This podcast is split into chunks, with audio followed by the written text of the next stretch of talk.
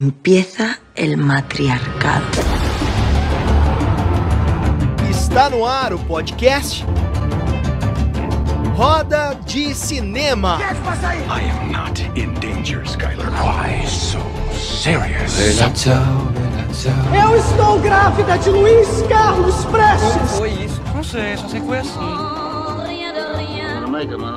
To poison and destroy my brother. Así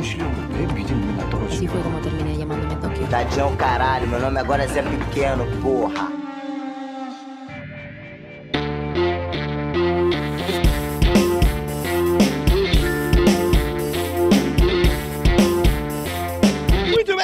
Estamos começando mais uma edição deste programa Roda de Cinema. Hoje, dia. Meu gatinho já tá aqui derrubando as coisas. Hoje, dia 9 de novembro. Eu fiquei mais velho, gente. Hoje a gente tá cheio de gente aqui na nossa bancada. A gente tem uma pessoa que vocês que, que ouvem aqui o nosso podcast sabem que a gente tem um spin-off, que é o Hora do Horror.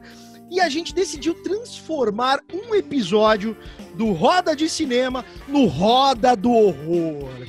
E sabe por que, que isso aconteceu? Porque a gente está convidado muito especial hoje aqui. Bom, mas não vou começar com os meus spoilers, porque na verdade isso é sempre função da Débora, né, Debbie? Obrigada, hein? e aí, fala, Fá, parabéns Exato. primeiro, né? Já passou É, o aniversário aí, mas 18 parabéns. anos, né? 18 Pois anos. é, né? Emancipado agora, né? Já pode, pode fazer seus filmes independentes agora. Ah, cara, eu queria levar. Como eu podia ter 18 anos de novo com a cabeça que eu tenho hoje? Você tá louco, velho. Bom, hoje a gente tem aqui uma pessoa, então, um membro ou uma membra do nosso maravilhoso Hora do Horror. Vocês sabem, quem ouve Hora do Horror sabe que a gente faz o programa tomando vinho, tomando cerveja, viu, convidado? Aí, hoje, como você tá aqui, a gente falou, vamos manter um pouco, fingir que a gente é um pouco normal, sabe? Essa coisa. Mas só porque você tá aqui, viu? Porque só tem gente maluca neste, aqui nesta bancada, tá? Juliana Valente, boa noite, maravilhosa. Juliana que é do canal Terror com Tudo. Sigam lá, arroba Terror com Tudo, que é maravilhoso. Eu acompanho, é incrível. Tudo bom, Ju? Boa noite. Opa, tudo bem? Boa noite. Adorei migrar. Migrar de sexta para segunda. Tá nervosa hoje, Tô Ju? gostando desse momento. Morrendo de nervoso, gente, porque eu gaguejo quando eu tô nervosa. Eu tenho medo disso acontecer, mas tudo bem, entendeu? Ó, pra quem não Enquanto sabe. não Ju, tá ao vivo, eu acho que talvez eu consiga me segurar. Inclusive, a gente vai, ó, acabando a pandemia, a gente vai pro formato não apenas ao vivo, como em loco. A gente vai ter um cenário todo estranho. Inclusive, nosso convidado já está convidado para retornar. Ele nem deu a entrevista hoje, ele nem sabe se vai gostar. Mas a gente já está convidando. Para finalizar nossa composição de bancada, é ele, Fabiano Liporoni, que vocês já conhecem do nosso outro episódio. Tudo bom, meu querido? Boa noite. Boa noite a todos, a todas. Preparem-se que hoje vai ser episódio dos bons. Hoje vai Melhor ser, dos meu querido. entrevistados. Preparem-se. Exatamente, exatamente. Hoje a coisa, o, o bicho está pegando neste lugar. Ó, para quem, bom, o pessoal que ouve a Hora do Horror sabe, eu sou um ser humano encagaçado no, no mundo do terror. É sério, convidado. A, a gente decidiu fazer o Hora do Horror porque eu, eu gosto muito de um cara chamado Ari Aster e de outro chamado Jordan Peele. Eu gosto do, do- do que eles fizeram, né? Não sei a sua opinião, vou perguntar durante. Eu falei, eu vou, quer saber? Eu vou mergulhar. Cara, eu fui obrigado a assistir a franquia Halloween inteira. Estão me obrigando a assistir Hellraiser. Eu tô chorando. Eu não aguento mais, mano. Essa porra, brother. É uma loucura. Mas tá gostoso. Estou conhecendo umas coisas que eu não conhecia dentro de mim. Gente, tá tão. Você tá vendo? Você tá, na- tá nadando no assunto mortal de frente, mortal de costa. Já tá, meu. Tô vendo já. Muito bem, vamos lá então. Especialista em maquiagem e maquiagem de efeito. O nosso convidado nasceu e mora até hoje em Guarapari, Espírito Santo. Caso tenha alguma coisa que a gente fale que esteja desatualizada, convidado, você fique à vontade para corrigir a gente assim que eu concluir aqui a apresentação. Começou a aprender sozinho a fazer maquiagem focada no terror. Ele iniciou no cinema com maquiagem de efeito aos 17 anos. O pai dele era mágico e tinha um pequeno cinema. Salvo engano, tinha um pequeno cinema. Já teve uma casa do horror itinerante chamada Mausoleum. Primeiro longa, Mangue Negro, ele gravou a maior parte das cenas no quintal de sua própria casa. Dono da produtora Fábulas Negras, gosta de focar na arte regional, pois ele acha que abre as portas e que é muito melhor do que copiar o terror estrangeiro. Seu último filme, O Cemitério das Almas Perdidas, foi inspirado no livro de São Cipriano, que carrega uma lenda.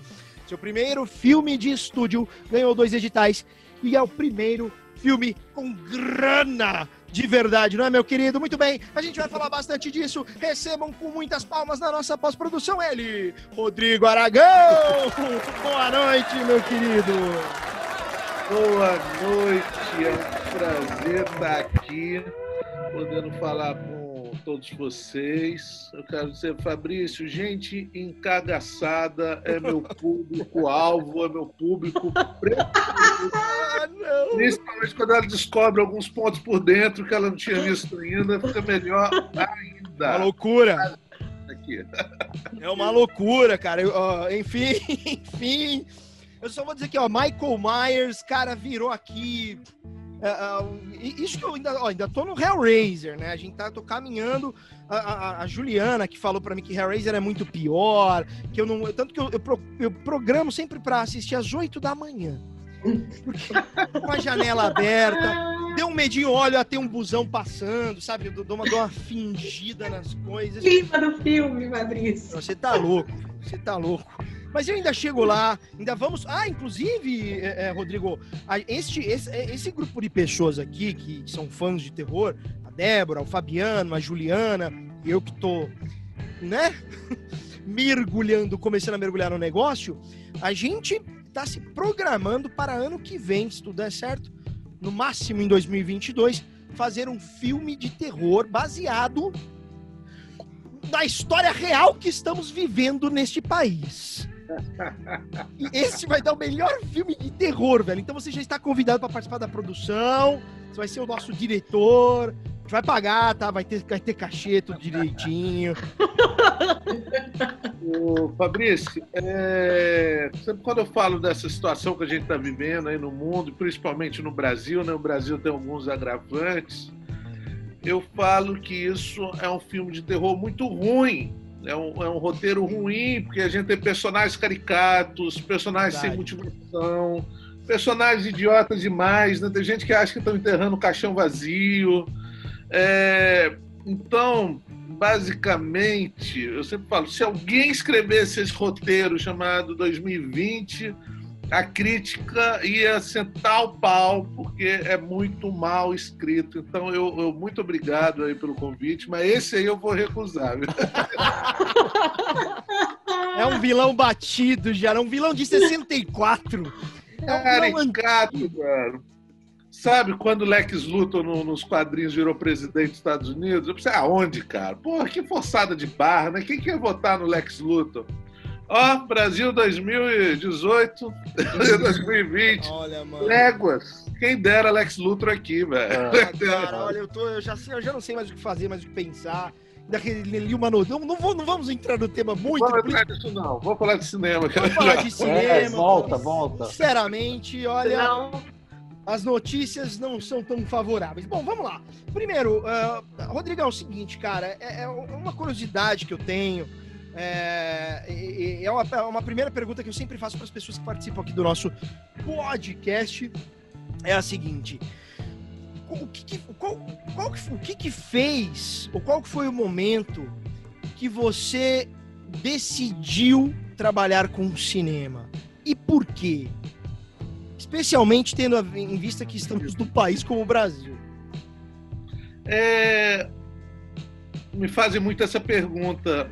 Eu sempre respondo que eu comecei a sonhar em fazer filmes foi lá pelos sete anos de idade, 80 e alguma coisa, 85 por aí, vendo um making off de Império Contra-Ataca.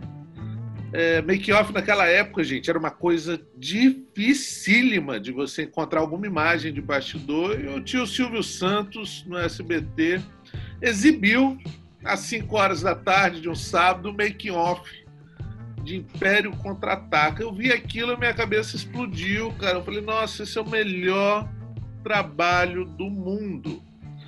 E mas é, é claro que para um garoto capixaba da beirada do mangue, isso é uma, é uma coisa totalmente impossível trabalhar com, com cinema. Então acho, eu me acho hoje um grande privilegiado, cara, de poder pagar minhas contas literalmente fazendo monstro. Então é, é isso. Eu acho que eu, desde a minha infância eu tô brincando na mesma coisa. Teve, teve algum momento, cara, que você falou, porra, brother, o negócio tá muito difícil, eu vou desistir. Sei lá, saca? E é difícil quem trabalha com cinema ir pra outra área. Mas você chegou a pensar em desistir em algum momento nessa caminhada aí? Fabrício, eu sou quase um desastre em quase tudo, velho. Eu sou desorganizado, sou péssimo em matemática, relações humanas não sou muito bom, para arquivar a coisa não funciona. Eu, eu, rapaz, se eu não mexesse com cinema, eu tava Não tinha muito... outra opção.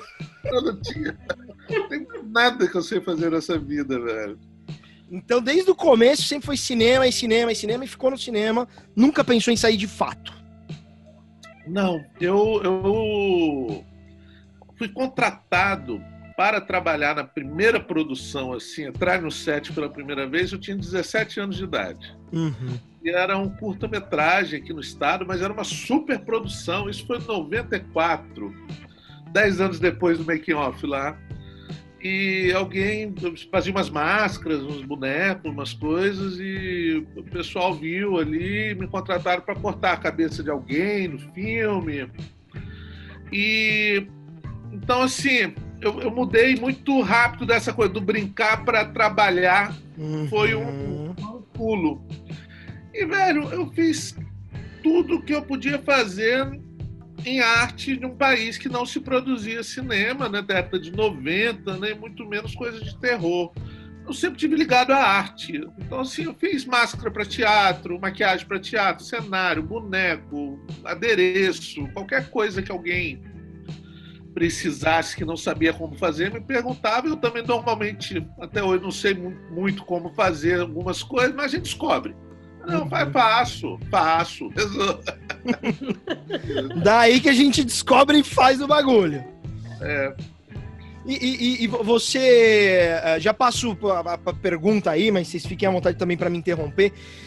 É, você, desde o começo, você planejou trabalhar com terror ou acabou caindo sem querer, tendo em vista essas histórias das máscaras, etc. Porque eu, por exemplo, se a gente for produzir, que é a nossa ideia, produzir um filme de terror, cara, é um ponto fora da curva dentro da- do que eu imaginava na minha vida dentro do cinema, porque eu, eu tenho, eu, eu também eh, dirijo filmes, produzo filmes, então pra mim é algo fora da curva, saca? Você, como que foi isso pra você? Como que o terror chegou? Porque é algo muito peculiar, fazer terror e especificamente no Brasil. Você imagina que ali no, no ato da brincadeira pós-making off de, de Star Wars, na minha casa tinha alguns filmes 16mm, tinha uma filmadora Super 8, mas não tinha filme, nem dava para revelar aquele, né? Se tivesse filme, não dava para revelar. É, escola de cinema não havia no Espírito Santo, então quase tudo é impossível.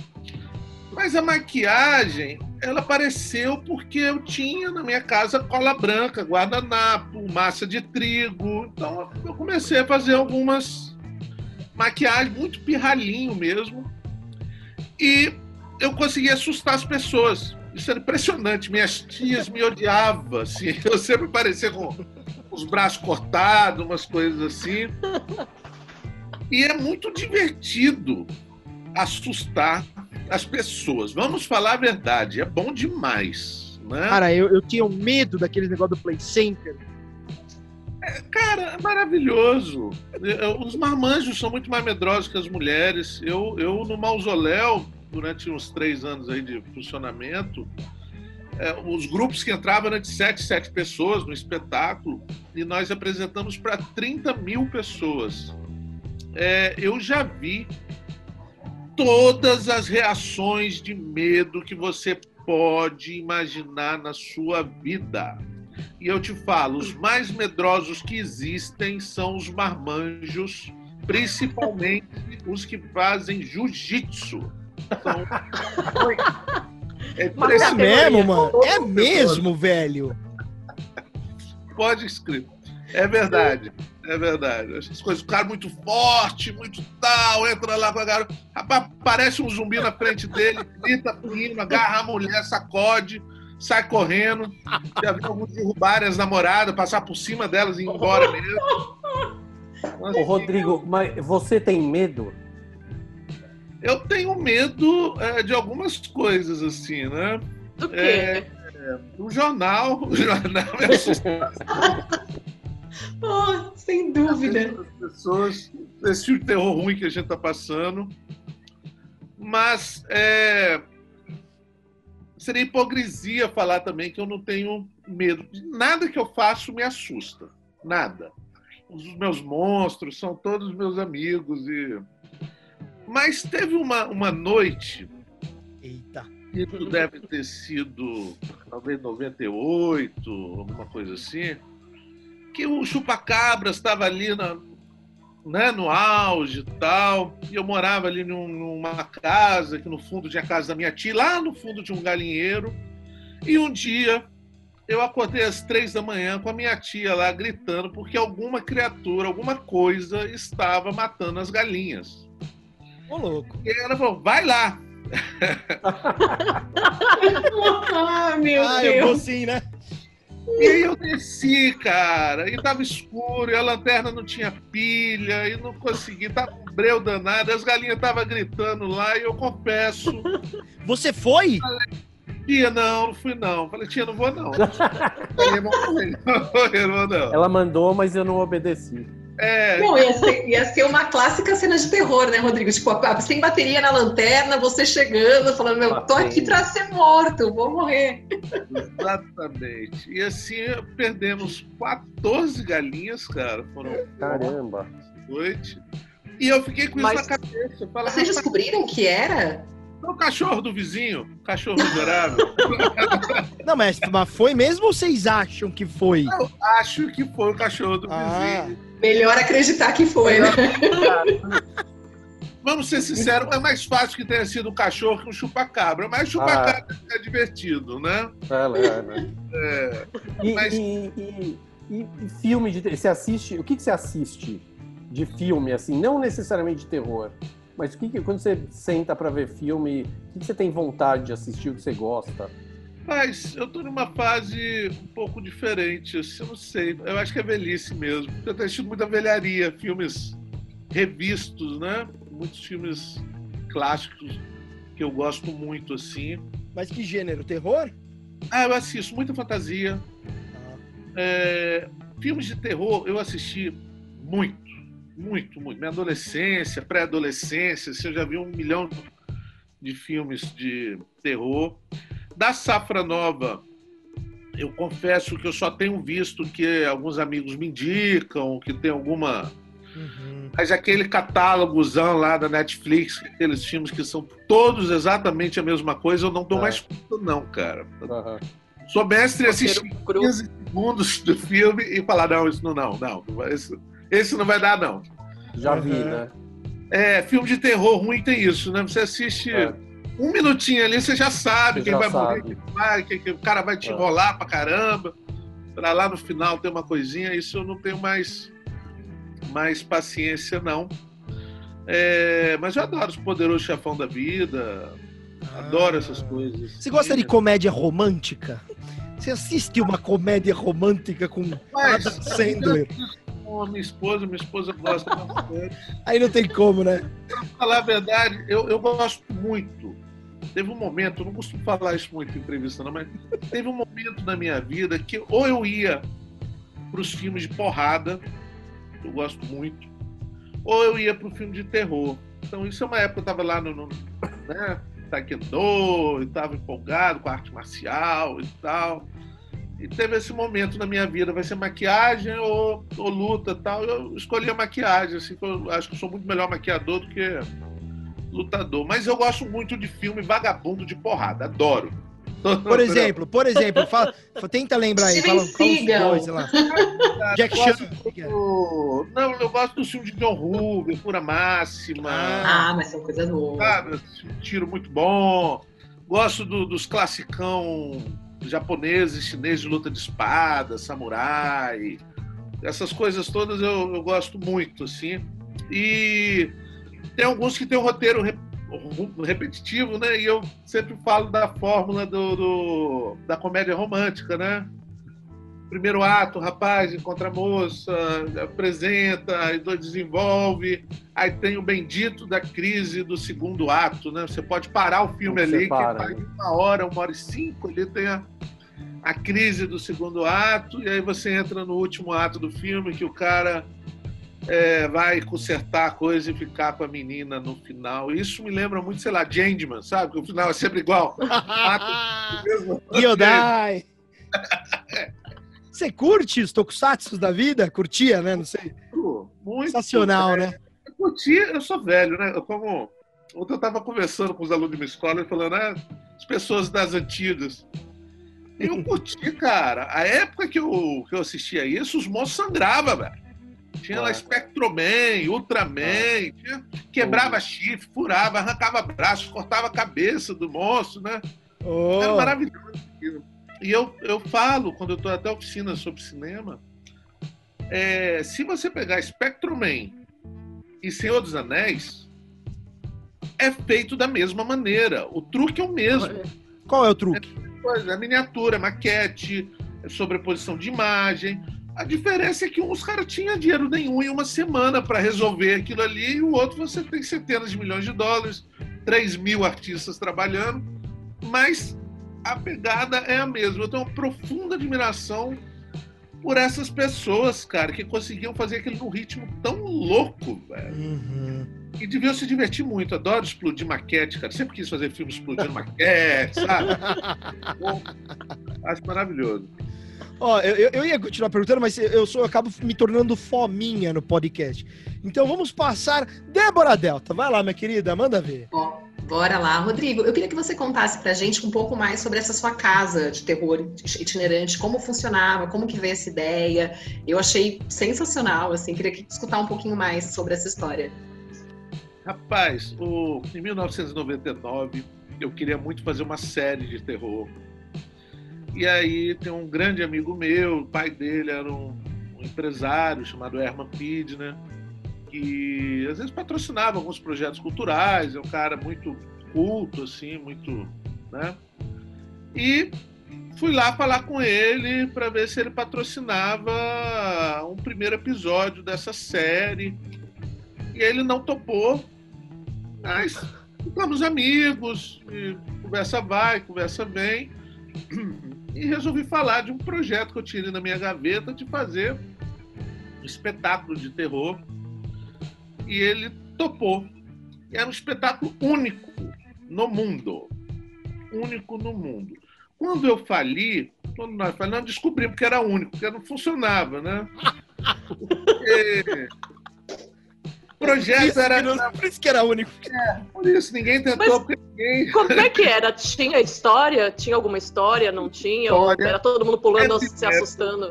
pra caramba. Não, você entrava e tinha uma voz que te colocava num, num ambiente, num- numa história.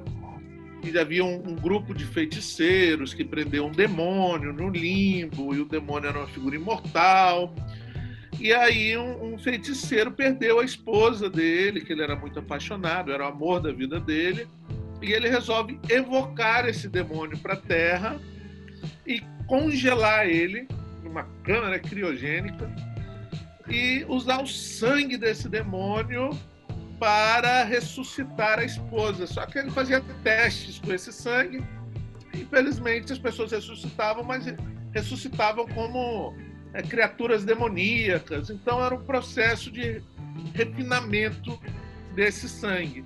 Então, as pessoas tinham uma, uma informação sobre isso, entravam no laboratório destruído, onde eu fazia o cientista maluco. É, eu estava. Tinha acontecido um acidente, então o laboratório estava meio destruído. Meu parceiro lá estava morto, com a cara toda, como se diz aqui, estrupiada. Tinha muita gente, quando eu tirava o lençol, mostrava a cara dele, muita gente desmaiava. Muita maquiagem carregada. E aí chegava a, a- a- começava a dar choque, injetava uma injeção no cérebro do cara, tirava o tampão da cabeça na frente do pessoal, injetava uma, uma injeção lá, do soro, e entrava uma, uma feiticeira lá para uma porta e falava: Olha, o negócio é o seguinte: o capeta fugiu, saiu da cama, libertou o defunto e tá vindo para cá.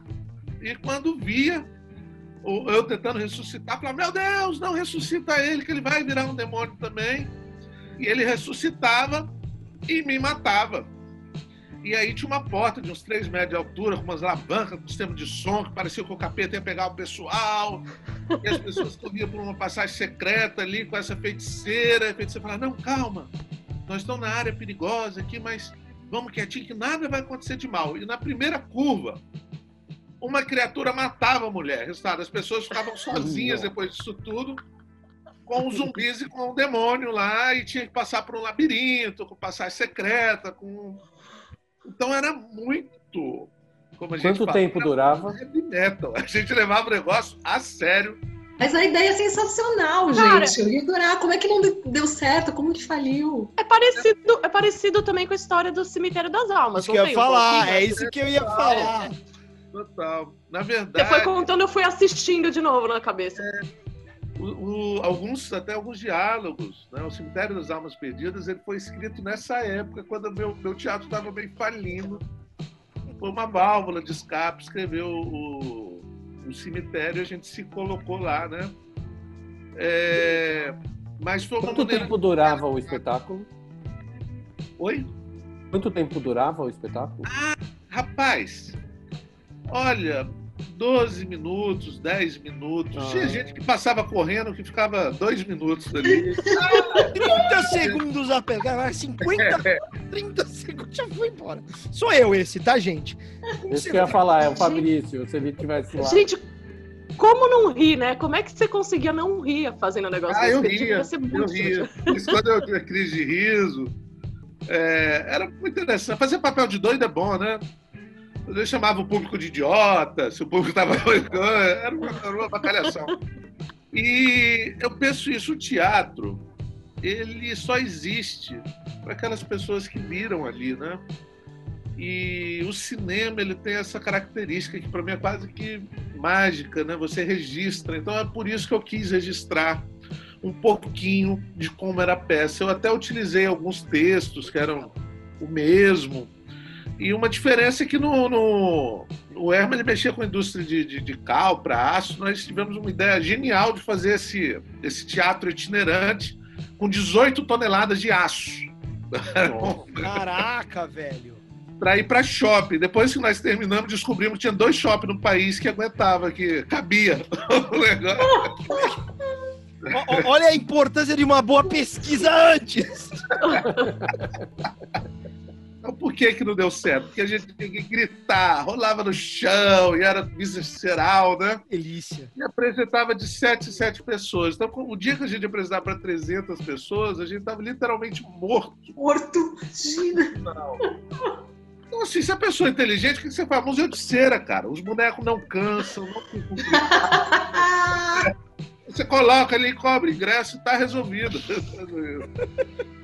Você tem um museu hoje em dia, não tem? O... Eu, eu, tinha, a pandemia me nos fez fechar ele, né? Putz, fechou mesmo? Claro. Fechou.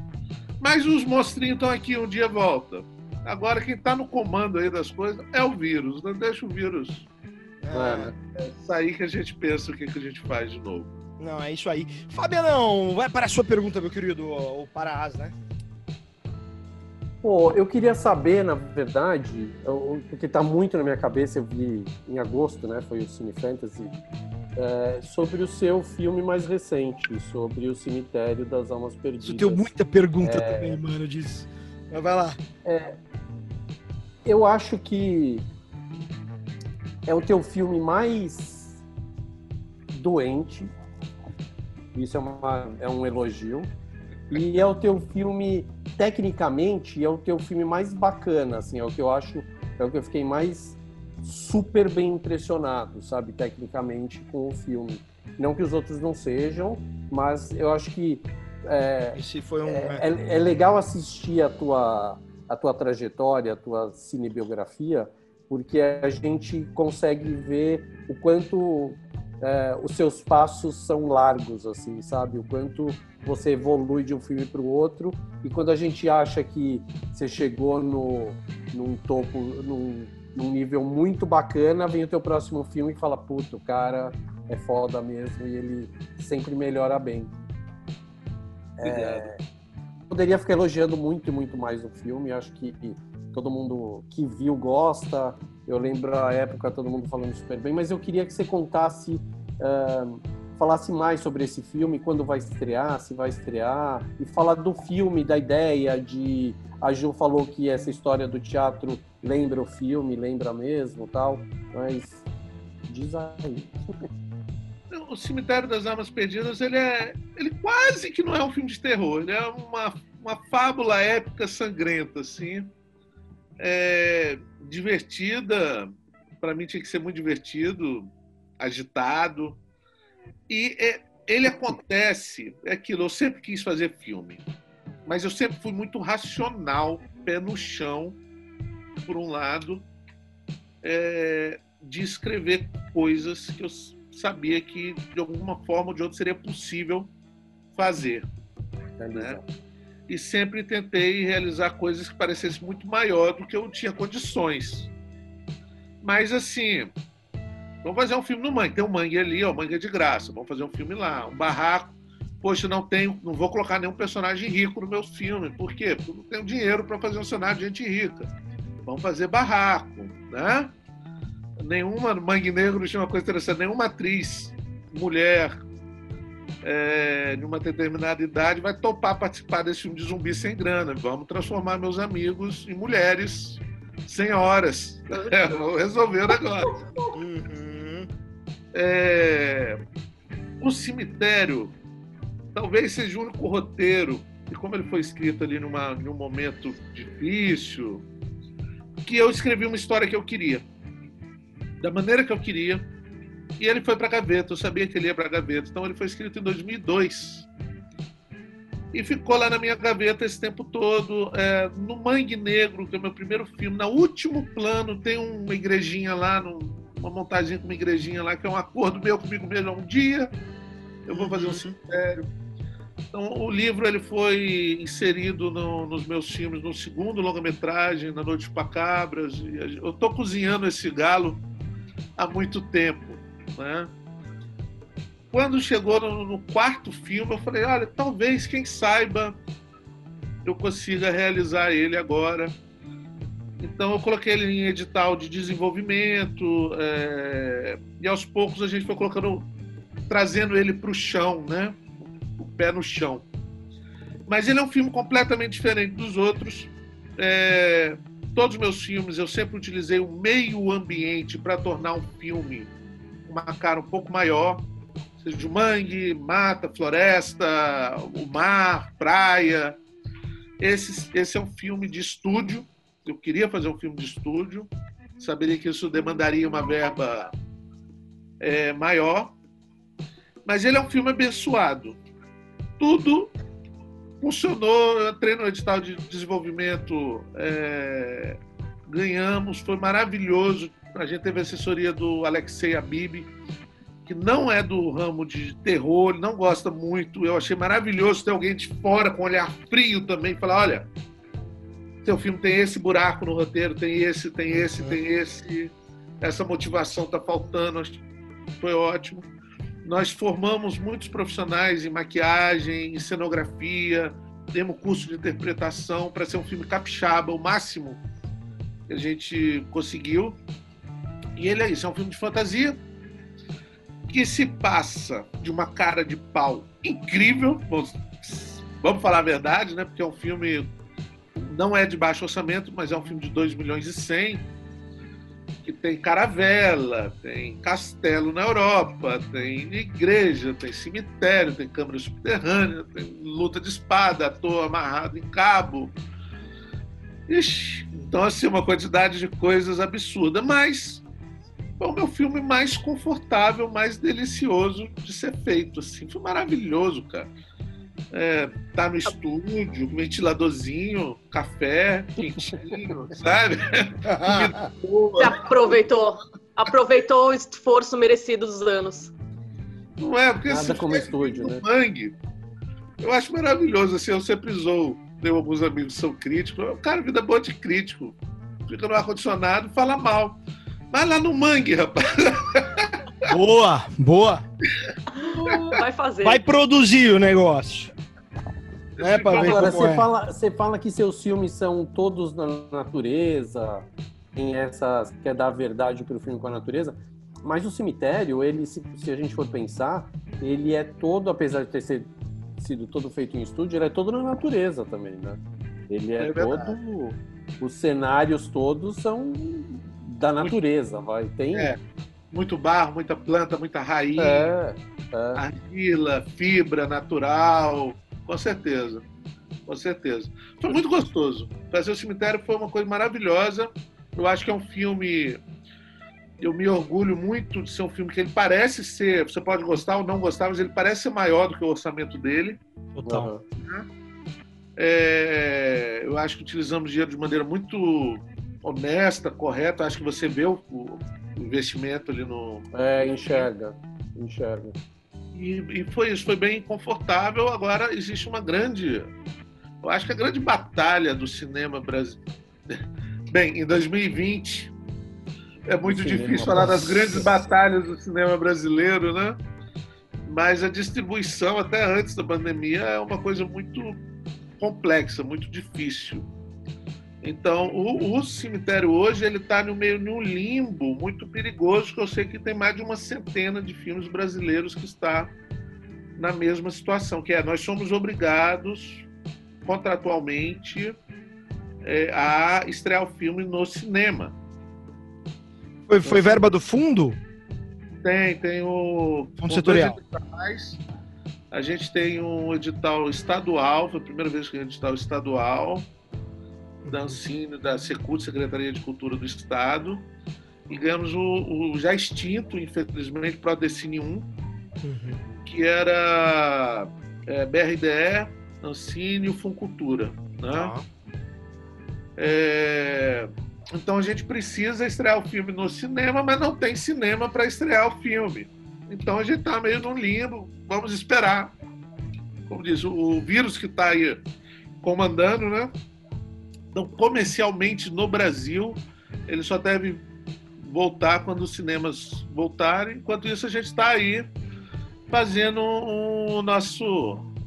rodando nos festivais, né? Essa coisa estranha, mas ao mesmo tempo muito democrática também, que está sendo os festivais online, né? De graça. Exato. Estou tendo um retorno muito bacana do público, mas eu quero muito um dia ver esse filme na tela grande, porque é o meu primeiro filme realmente feito para tela grande, assim. Com- é- é, tecnicamente, ele, tá, ele é pronto para tela grande, né? Uhum. E, e, ô, Ju, quer fazer alguma pergunta específica aí? Porque eu vou, vou começar, Cara, vou entrar no tema de streaming depois. Várias. Vai lá, manda ver. Manda ver.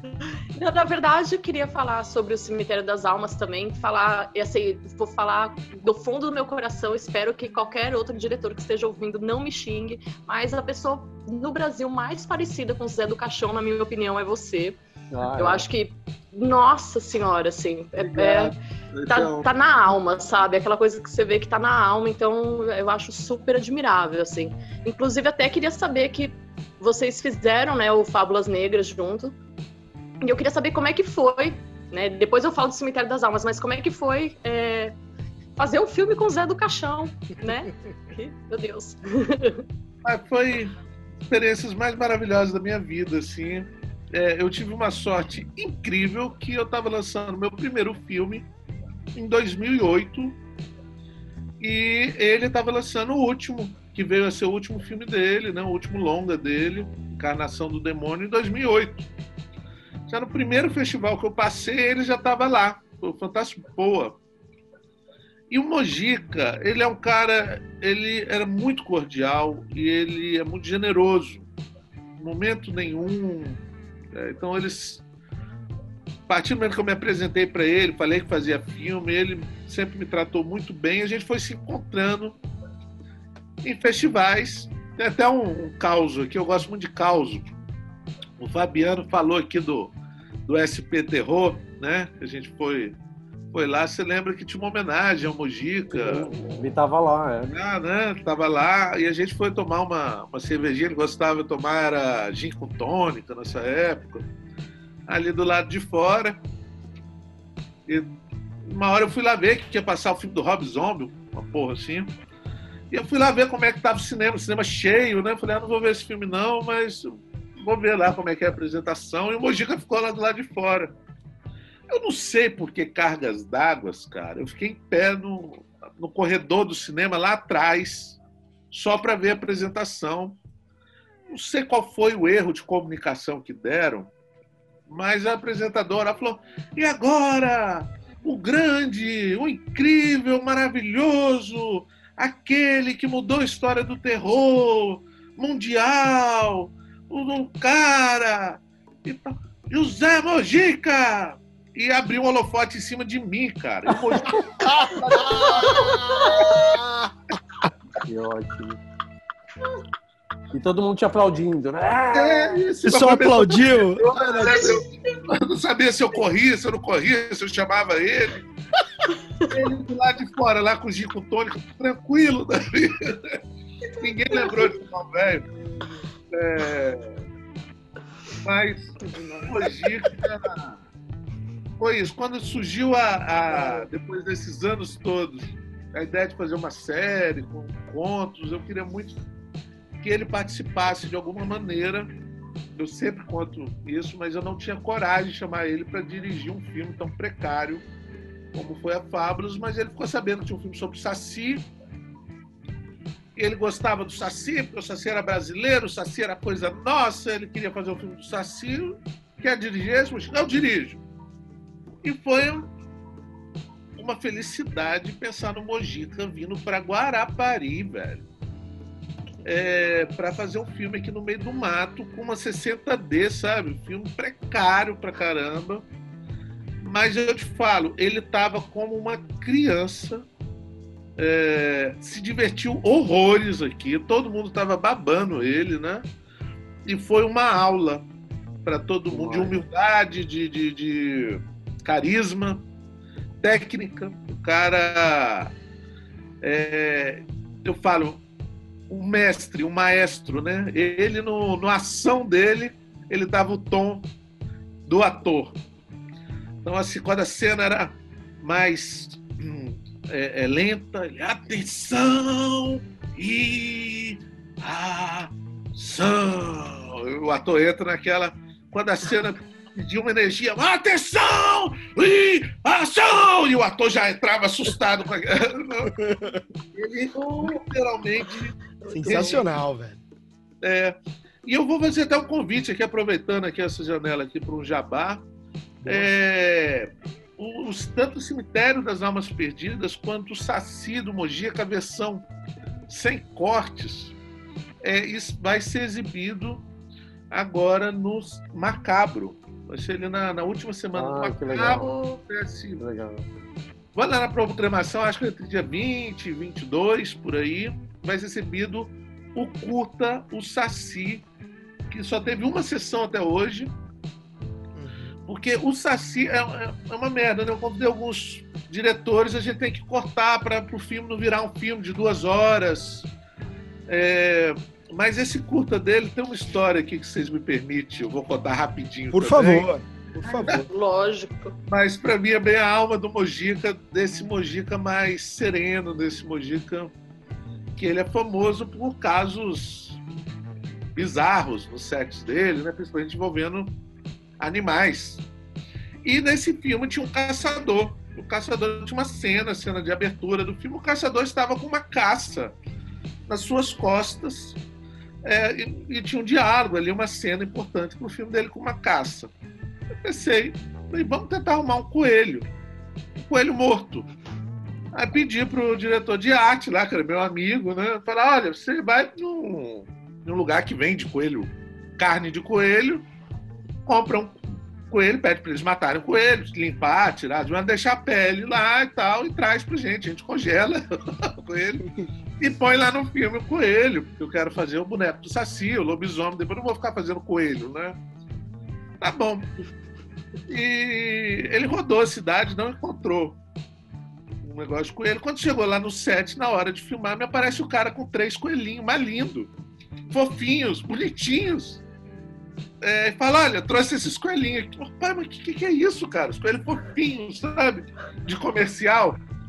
Ele, não, eu mato, mato os coelhinhos. Mas, mas, você comprou uma loja de pet, velho. Não, a gente come depois.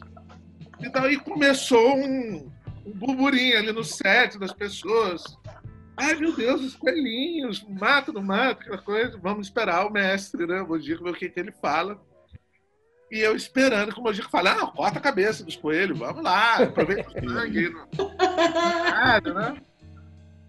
A gente mostra os coelhos pro Mojico. Mojico, ó, os coelhos vivos aqui. O que, que você acha?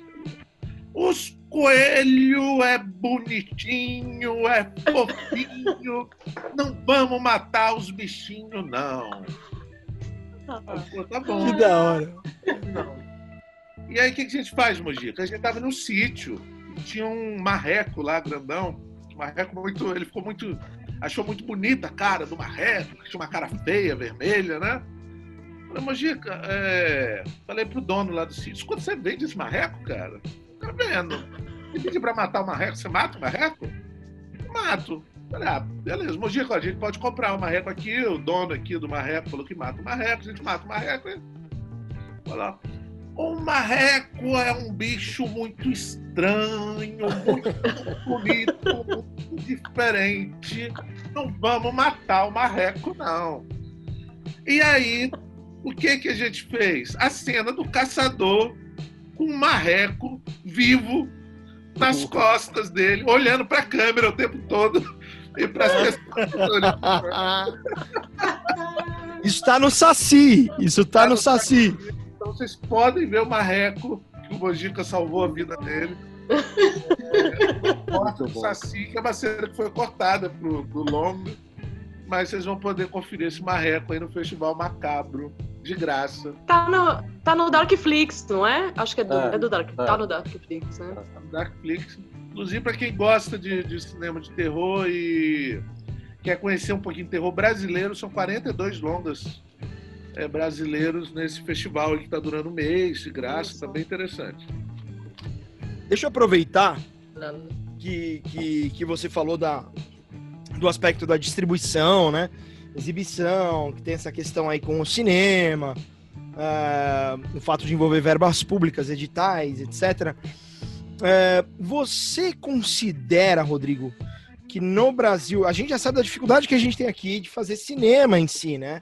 A área da arte, a gente tem o governo como quem deveria ser o principal estimulador, é o principal inimigo não tem a menor lógica, uma vez que tem, tem geração de imposto, geração de emprego, tudo que você pode imaginar. Mas, bom, você considera que o cinema de terror é ainda mais desafiador do que o cinema convencional? Provavelmente sim. Por quê? Olha, é, a gente pode falar até 2018 e pós 2018, muita coisa mudou. Certo. Né? É, o, o filme de terror ele, ele é difícil porque ele dá uma reação física real no público, né? A pessoa sente medo, é isso que você falou, o cagaço, né? A pessoa assusta, a pessoa... Então não adianta você passar por cagaço e depois falar que o filme é ruim. Exato. Então, assim, quando se erra no filme de terror, se erra, não dá para enrolar. Eu até brinco, é uma brincadeira escrota minha, mas se eu faço um filme é, autoral, intelectual, e as pessoas não gostam, falar, ah, rapaz, não gostei do seu filme, não. Eu posso até falar que o público não entendeu o meu filme, né? Agora, o terror não, velho. O terror você sente ou você não sente. Ele, ele é técnico, ele tem um. Então, ele é desafiador, sim. Às vezes, ele precisa de efeitos especiais, ele precisa de. né? Hum. Coisas que dificultam, encarece as filmagens, mas entre 2008, quando eu lancei meu primeiro filme, quando o que se falava é não se faz esse gênero no Brasil, É, não se faz, só o Mojica está fazendo isso aí. As pessoas nem falam Mojica, falam Zé do Caixão, né? Uhum. É, em 2018, em 2018 já foram 37 produções. Então você tem aí um aumento em 10 anos inacreditável. E a gente sabe que o mercado internacional ele está sem novas ideias. Existe um ciclo é, regional de terror, ou seja, década de 60, 70, os ingleses, principalmente. É, depois você pega ali os anos 80, os americanos, você pega o final da década de 90, ali vem os japoneses com o terror de fantasma cabeludo, né? No início do ano 2000, é, você tem ali a ultraviolência francesa. É, então, assim, estamos nos preparando há décadas para o ciclo latino-americano. Porque nós temos ótimos cenários, a gente tem bons diretores, a gente tem boas histórias, boas lendas, bom folclore, tudo certo. Então, agora, então assim, em 2018 a gente estava na. O pessoal até chamava Primavera do Terror brasileiro, né? Então, de 2018 para cá, a gente tem uma questão ideológica de desmonte, então, de formação errada, e de principalmente isso, né? Você não fecha a agência de cinema brasileiro, mas você quebra as pernas dela de maneira que ela não consegue mais funcionar. É, então, é um, esse momento ele é complicadíssimo, sim. Pode ser que esse bonde latino-americano passe, porque nós temos produções incríveis argentinas, é, uruguaio, então, enfim, tem filme de terror bom aí na América Latina inteira saindo. Eu vi um da Pode Guatemala ser. agora. Não é? Incrível! Pode ser que esse bonde passe e o Brasil fique para trás, mas eu acredito também que, como boas histórias de terror, elas ressurgem, né? Porque eu acho que os ditadores passam, as pandemias passam, é, enfim, a ignorância passa e o cinema ele, ele continua, as pessoas continuam precisando de histórias uhum. e em 2008 ninguém fazia isso, agora eu acho que toda produtora brasileira ou já fez um filme de terror, tem um filme de terror ali na, na gaveta, ali pronto para ser feito. Uhum. Você acha que o fato da, da, da gente hoje no mercado ter a presença tão intensificada das plataformas de streaming, você acha que isso pode ajudar ou prejudicar? Que a gente tem visto, por exemplo, o Globoplay parece que está produzindo algumas coisas é, é, nacionalmente, né? Vamos assim dizer. Mas. Não, outras... Parece não, lançou agora, né? Duas, acho que lançou duas, Fabianão. Eu acho que um só, o Desalma, né? É, tem o Desalma, mas tem um outro que eu, eu, eu vi em algum lugar, agora eu não lembro. Depois a gente deve falar disso até na hora do horror. Mas, mas, por exemplo, uma Prime Video que ainda está dando alguns passos pequenos nas produções originais aqui, a Netflix. Você acha que o, o fato da, da gente estar tá com, com, com a Ancine travada, mais ou menos, né? Mais para mais do que para menos. E, e, e, e, o jogo tá um pouco na mão desses players privados. Você acha que isso é bom ou é ruim para o cinema de terror, as produções nacionais de terror?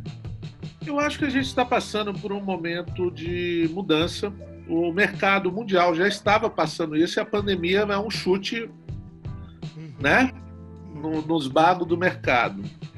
É, então, algumas coisas que a gente estava assim, não, vai acontecer isso, vai acontecer, pronto, já aconteceu. É, eu acho pouco cruel que o sucesso do filme seja definido por uma bilheteria no cinema. Boa! Isso é que está tá andando de banda. É, às vezes, por exemplo, a Noite Chupacabras não foi para o cinema. É, as pessoas piratearam. Tinha site com 2 milhões de, de, downloads. Né? Então, assim, muita gente viu, mas não foi no cinema, infelizmente. Né? É, eu acho que o mercado está mudando, cara. E ele vai mudar. Eu não sei dizer direito o que, é que vai acontecer agora. Eu sei que o mercado ele vai bambear, a gente tem que aprender a fazer filme com menos pessoas. por enquanto, pelo menos. Acho que talvez alguns empregos na cadeia até caiam, né? Mas temos que encarar que agora tem Netflix, agora tem Amazon, agora tem. Agora Disney. Plus chegando. Uma, né? Você chegou a oferecer. É que eu sei que, que, que, por questão contratual tem que ser exibido primeiro no cinema. Mas, por exemplo, as suas obras, você chegou a conversar com alguma plataforma de streaming é, é, mais popular para que essas obras estejam lá para o público poder acessar? Olha, eu vou falar uma coisa que pode soar polêmico aqui, mas entre essas mudanças que eu acredito que deve acontecer, uma coisa que eu acho que, sinceramente, tem que acabar é distribuidora. É, a distribuidora ela é um, um atravessador. Quando você vai colocar um filme no edital, você já tem que ter uma distribuidora, então você tem que vender o seu filme lá no papel para alguém falando: olha, eu prometo para você que eu vou fazer um bom filme, eu vou correr atrás, eu vou conseguir a verba dele e eu vou fazer um bom filme. Você assina esse papel aqui para mim, porque se você não assinar, eu não consigo colocar em edital, eu não vou conseguir correr atrás da verba. Uhum. Então você já começa com o filme vendido. E aí você trabalha ali três, quatro anos da sua vida para fazer um filme. E esse filme vai para a mão de uma distribuidora que a única coisa que ela faz é ter o contato do, da Netflix, da sala de cinema, do, do exibidor, né? Então não tem sentido você ter um, um mundo com e-mail, com Skype, nós estamos fazendo aqui um podcast, e eu não poder entrar em contato direto mostrar meu produto. Eu ser obrigado. Então, assim, eu não posso oferecer nenhum dos meus filmes até o momento para as plataformas, porque isso é uma questão que só a distribuidora é, pode fazer. Então é uma coisa meio complexa. Sim. Eu até falo, não adianta aqui ficar reclamando também. Eu sou muito fã do, do Mazarop, sou muito fã do Mazarop. Uhum. Eu acho que o Mazarop ele aprendeu, ele desenvolveu. Gente, para quem não conhece, para os mais jovens, o Mazarop é um cara que fez 34 longas-metragens independentes no sítio dele, levava uma multidão de pessoas e o Mazarop é um cara que ele desenvolveu um sistema de distribuição único. Meu pai era dono de cinema e o Mazarop ele contratava aposentados que iam com uma lata de cinema embaixo do, do filme dele, embaixo do braço mesmo. Chegava no cinema, revisava a máquina, ia para a porta do cinema fazer contabilidade. Ele contava quantas pessoas entravam no cinema, terminou a sessão, ele pegava o filme e levava para pousada e, e levava para outra cidade. Então ele desenvolveu, Caramba, né? né? Então hoje você já não consegue. Você vendeu um DVD, você vendeu um, enfim, vendeu um, um filme para alguém e aquilo vai vazar e, e todo mundo vai ver. Então você precisa descobrir uma nova maneira hoje. Mas eu acho que ferramentas como o YouTube, cara, por outro lado, é utópico, né? Eu falo isso, eu que sou dos antigos, na década de 80, uma câmera é uma coisa impossível. Você exibir é muito impossível. Né? Agora você tem um celular que você pode filmar e você pode colocar no YouTube para o planeta inteiro assistir. É muito incrível isso. É. Agora, como você pagar suas contas com isso é outra, é outra questão. Aí não paga. Não paga. É. não paga. Débora Delta, vai lá, minha querida. Bora lá, Rodrigo. Mudando um pouco de assunto, eu queria saber, a gente né, já, já, sabe dessa sua influência em relação ao Mojica aí, né, toda essa história. Mas quais outros filmes de terror, diretores do gênero que te inspiram? É, Sam Raimi, que fez Evil Dead, George Lucas, Spielberg. É, não tem como não ser fã do Guilherme Del Toro, né? Agora, eu, eu falo que Peter Jackson é meu herói, assim.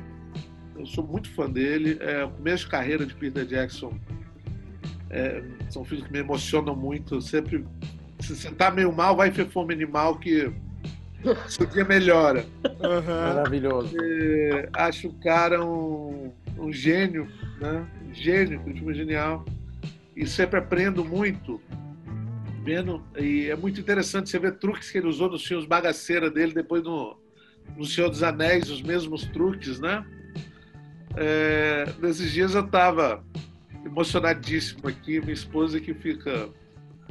Tem que ter muita paciência comigo, que tinha um plano, cara. O, o, o, Fome Animal, para quem não viu, é um filme de zumbi que se passa nos anos 50, na Nova Zelândia, e tem o, na abertura do filme, existe uma cidade, um, um bondes, e, e a maioria das pessoas, 95% das pessoas que veem o filme, acham que aquela cidade existe. Mas é um trabalho genial de maquete. Genial! De, com cortes muito bons de, de maquete para dentro de um carro e aí vai para o cenário real. Tem os ônibus disfarçados de, de, de, de, de bonde. E, e, os bondezinhos são miniaturas, muito bem feitos, então as pessoas não conseguem nem perceber. O, efeito é tão bom que você não percebe que você está vendo um efeito especial. E tem um, um truque, um, um, plano dele de quatro segundos, que é um cara andando na rua e tem uns carros antigos e tem uns bondes passando. Tem 20 anos que eu vejo esse filme. Eu falo, cara, esses bondes são miniaturas, esses bondes não são de verdade, mas não tem marca de chroma key, cara. Não tem. Onde esse miserável fez o corte. E nunca consegui descobrir onde é que está o bendito corte, que é um filme que não tem making off também. Uhum. E nesses dias eu revendo, eu parei de novo para ver, eu percebi que o, o cenário que eu estou vendo aqui na frente é uma mesa. Que o cara tá andando do outro lado de uma rua, uma mesa posicionada na frente da câmera, num ângulo perfeito da calçada, onde é que estão aquelas miniaturazinhas passando aqui. Então não é montagem, é, é, é perspectiva, igual Melies lá no. Caraca, eu lembro que eu fiquei tão emocionado assim que eu tive que ligar para alguém. Eu liguei pro João Caetano. João Caetano, cara, eu preciso contar isso para alguém, cara. Para o Flamengo Animal no 10 minutos e 24 segundos aí, cara, dá pausa. É uma mesa, cara. Mas como você descobriu? O quê? Como você descobriu? olhando durante 20 anos, até depois ah, que tá. você Se você tivesse lido em alguma, algum livro perdido. Não, você foi procurando um erro na calçada, uhum. na imagem, e você vê que o meio fiozinho parece a borda de uma mesa ali, um lugar que seu olho não está. Né? Então eu sou muito fã desse cara. Esse cara é muito, muito danado. Vou rever, eu tenho, eu tenho esse filme em VHS, eu vou rever. VHS? Não, vou ter que ver ah. também. Você Caraca, sabe VHS, o, o dono da locadora me vendeu o VHS que eu alugava toda semana. Eu falava, cara, compra esse filme. Você já pagou por ele, velho. Leva. Tanto que você alugou, você já pagou. O lucro, você já. Enfim. E deixa eu te perguntar, aproveitando, é, é, aproveitando que a Deb perguntou de referência, é, você falou que não está muito ligado nas referências da atualidade, mas eu falei no começo dois nomes que foram são nomes que me trouxeram de novo pro, pro ambiente do terror, vamos assim dizer. É, eu não sei nem dizer se são de terror, de fato, os filmes dele, que são filmes. Olha, são, são tão espetaculares. Enfim, é, é, é, ah, é, muito foda. Que é o Ari Aster e o Jordan Peele. Você conhece o Ari Aster? Do Hereditário, né? Do Hereditário e do é. Midsommar. E o Jordan Peele do Corra e do Assim, eu acho, cara, é terror sim. Essa é a beleza do terror, né, cara? É um uhum. leque tão é, é vasto, de, de, uma variedade tão rica, então é, é óbvio que é terror e é muito bom. Te agrada? Te agrada? Você gosta? É, me agrada. Eu acho que assim, o terror ele tem essa questão. Eu. O tipo de filme que eu faço é filme válvula. É filme divertido, tem risada, tem ação, ele é meio montanha-russa. O Hereditário é um filme, para mim, numa linha meio parecida, talvez, com o Exorcista. É um filme que te, deprime um pouco, né? Ele é uma, é uma bad trip. Você pega aquela bad trip ali e vai. É uma outra brincadeira. Exatamente. Mas é muito, muito bem feito. Né? Você vê o talento do cara. Acho que quando o filme é, é bem feito, né? Há um tempo atrás, cara, eu fui para um evento, eu, eu conto milagre, não vou contar o santo, não. Mas eu fui para um ah. evento. Vamos ver, a gente vai tirar. Fabiano querendo polêmica. uma... uma professora universitária que está desenvolvendo uma tese sobre filme de terror. E aí ela foi dar uma palestra lá. E ela criou uma tabela de agonia para classificar a pontuação de qualidade do filme. Ô, louco!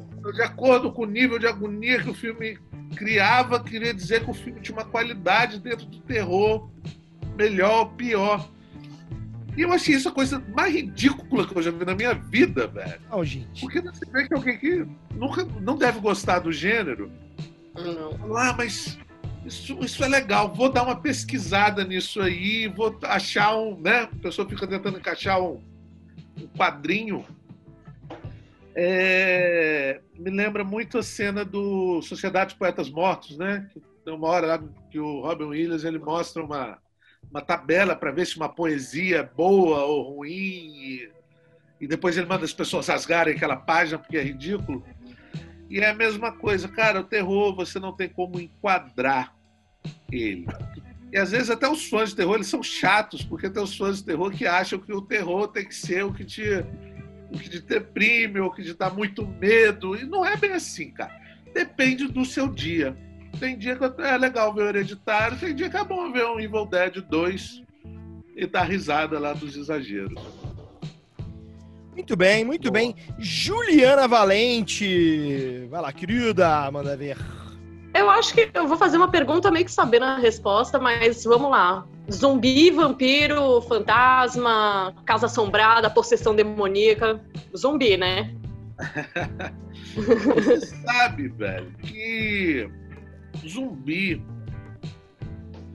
Ai, zumbi. Eu acho zumbi tão divertido porque os zumbis, eles estão, acho, no nosso medo mais profundo, que é o medo da morte, da decomposição, né? É, a gente todo mundo pensa nisso em algum momento, né? Cara, um dia você vai apodrecer dentro de um caixão. Então, o, zumbi é esse estado mais terrível que a gente vai passar nessa, nessa existência aqui, ambulante. Não tem como não gostar disso, né? É muito legal. Mas É quando você pega um tema e desdobra, e desdobra, e desdobra, né? Eu acho que o Walking Dead ele fez uma coisa meio que me fez um pouco enjoar. É, né? Deu, deu- deu uma cagadinha, né, no negócio. Nossa, né, cara? Faz todas as piruetas, todos os tiros, zumbi dentro d'água, zumbi já podre, zumbi talvez. Né? Chega uma hora que você, oh meu Deus, tá bom. Até parei de ver, velho. O The Walking Dead eu não, não- eu não acompanhei mais. Depois da nona temporada eu dei uma desencanada. Nossa! Cheguei- Eu cheguei na nona. Mas só, Foi eu só cheguei, eu cheguei na nona porque eu dublei a sétima. Eu tinha o personagem da sétima que eu dublei. Aí eu falei, bom, aí eu peguei gosto, aí oitava, eu falei, não aguento mais, aí parei. Olha só, cara, você dublou, velho. Sério? Dublei, Quem que você dublei. dublou? Dublei o Ele dobrou o Benjamin. zumbi número 7. Não, não, não. É Zumbi o... número 7 é foda. Eu dublei o Benjamin, que era o. Ele, ele, ele era um menino, ele era um cara loiro que tinha um irmãozinho. E esse irmãozinho, quando ele morreu, aí o cara. O, o- Ai, como é que chama? O- Ah, eu não lembro. Ah, eu- tá vendo? Eu Até esqueci o nome do personagem. Mas a, a Carol cuidou do, do menininho e o menininho morreu depois numa temporada. Eu tô dando um monte de spoiler. É, mas é não isso. Gente. Tem problema. Desculpa, É, eu eu mudei. confesso que eu achei chato também. Ah, tá foda. Mas mudei o tema. Desculpa, Rodrigo. Vai lá, vai lá, vai lá. Então, assim, eu até entendo, né? As pessoas. Muita gente. Então, não, as pessoas meio chatas ficam nessa, ah, mas tem que fazer o Mangue Negro 2, fazer um outro filme de zumbi. Eu entendo perfeitamente quem faz um filme de zumbi e depois não faz mais, porque é uma desgraça fazer filme de zumbi, é, Trabalheira. é uma roubada, velho. É uma roubada imensa. Então eu fiz o, o, Mangue- o Mar Negro, o meu terceiro. O que me atraiu muito foi poder fazer criaturas mais loucas com essa mistura de criaturas marinhas também. Então isso me deu um tesão extra de fazer esse filme. Mas é aquilo, cara. Foram 1.500 litros de sangue falso. Caraca.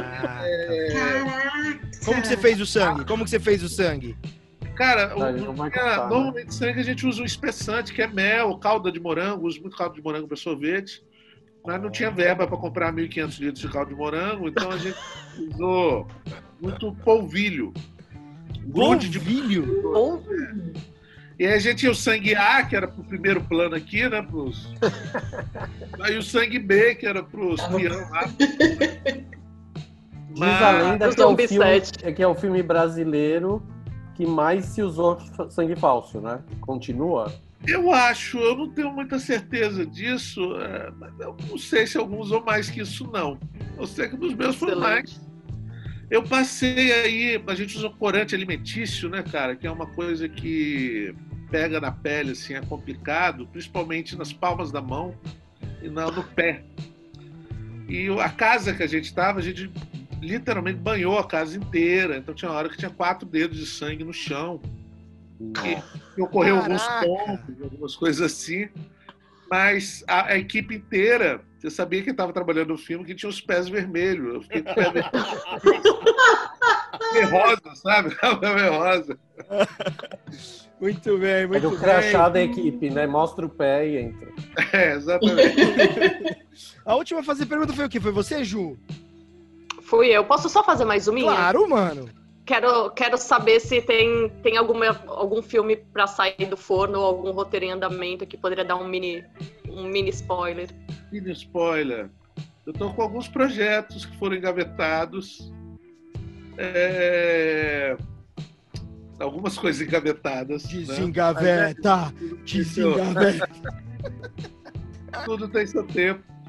Mas eu sou louco para terminar minha saga, né? O, o, Cemitério é o primeiro capítulo, né? Seria o último capítulo é um filme que chama Terra Negra, que é um filme pós-apocalíptico com um grupo de feiticeiros que luta contra o demônio de 20 metros de altura. Adoraria fazer esse filme, com meio bem, sabe? Com, com satanismo, ia ser muito divertido. Poxa. Mas esse projeto eu acho que no momento eu não vou conseguir fazer, não. É, tem um possível, uma possível coprodução. Seria um filme que foge um pouco desse, desse universo meu, que seria um filme chamado Prédio Vazio, que é um filme sobre uma coisa regional aqui, mais urbana, que, que são grandes edifícios que ficam nas praias mais conhecidas de Guarapari, que são edifícios que durante o verão eles são totalmente ocupados e durante o inverno às vezes não tem ninguém morando nele. Tem um ou dois moradores porque são apartamentos de pessoas que não moram na cidade, que só vêm para passar. Então seria um filme de terror de uma pessoa que mora sozinha em um prédio desse. Demais. É, esse seria Nossa, bem é cagaço. Seria meu filme mais cagaço, assim. É... A Fabrício fica adorar. Nossa. Em homenagem ao Fabrício, seria um filme cagaço.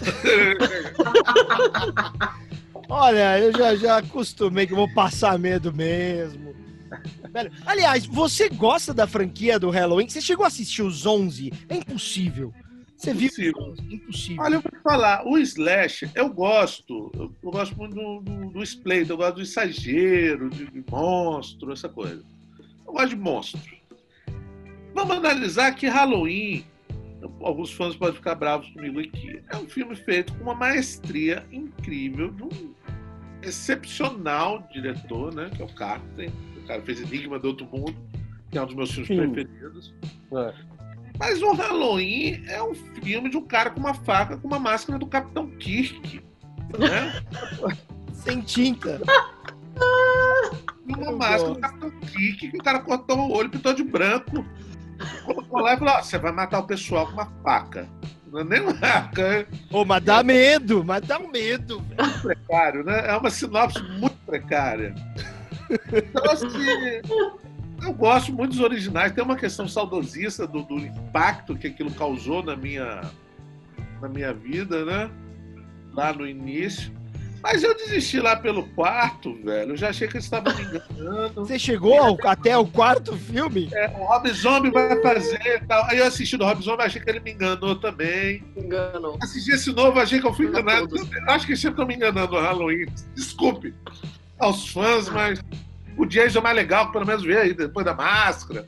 Ele com uma cara torta, né? Tem umas mortes mais. Ó, e, e ano que vem tem mais Halloween. Eu- não, eu, eu vou te falar um negócio, Rodrigo. Eu assisti, eu consegui assistir os 11 que eu tive que assistir, porque a gente gravou um especial Parabéns, bicho. pro Hora do. Mano. É, é- é- é, tem umas coisas bem tristes ali. Mas não eu, nada às vezes, não, cara. O que Aquele que é? meio- Tem um que é meio. Meio Big Brother, não um negócio? O seis, é o 6, o seis ou 7, não é? Não, não, não. É o- Esse, esse é o. do esse Busta não, não. Rhymes. Não, o do Busta Rhymes é o. Na verdade, Esse. foi até o 6, aí cancelaram, aí tentaram recomeçar, conectando o de 97 ao de, se- ao de 81. E esse do. do, do, do, do reality show Do é, é- é- Ah. é a sequência. Mas é dele. Que na verdade seria o quarto da franquia recomeçada. É, o, é, é, é, mó- meu, é uma zona. A gente se perdeu, Rodrigo. Eu também tô me perdido. É uma zona. Não, eu- eu Fala, é, olha, esquece ali o, o 3, o 4, ó, vamos de novo. Cara, é, já é Ah, roubado. É É roubado. uma eles- aula de roteiro de todo mundo, onde todos os alunos vão mostrar a sua versão do Halloween, né? Essa é O meu é esse! Fica essa... é, mais ou menos Bom, isso aí. Ó, é, a gente só tem espaço para mais uma pergunta. Quem dos Ô, três. de- Peraí, peraí. Antes Ah. de fazer uma pergunta, eu queria dizer para quem só tá ouvindo e não tá vendo aqui, o Rodrigo tá com uma camiseta maravilhosa do Hellblazer, Adoro. que eu não consegui ver inteira, mas eu só li Hellblazer, então preciso deixar... Ah, fora esse cenário dele também, né? O cenário dele dá uma humilhada. Dele e da Ju. São os dois cenários que, humilham a gente aqui, mas tudo bem. Boa, boa, boa, boa. É, eu tenho um gato no cenário. Tô vendo! Ó, agora ele tá subindo porque eu fechei a janela. Ele que que Parece um boneco lobisomem americano, cara. que você tem. Muito bom. Muito bom. e ele chamou o Walt aqui. Esse aqui chamou em em homenagem ao grandíssimo Walter White. Adoro Breaking Bad, mano. É bom mesmo.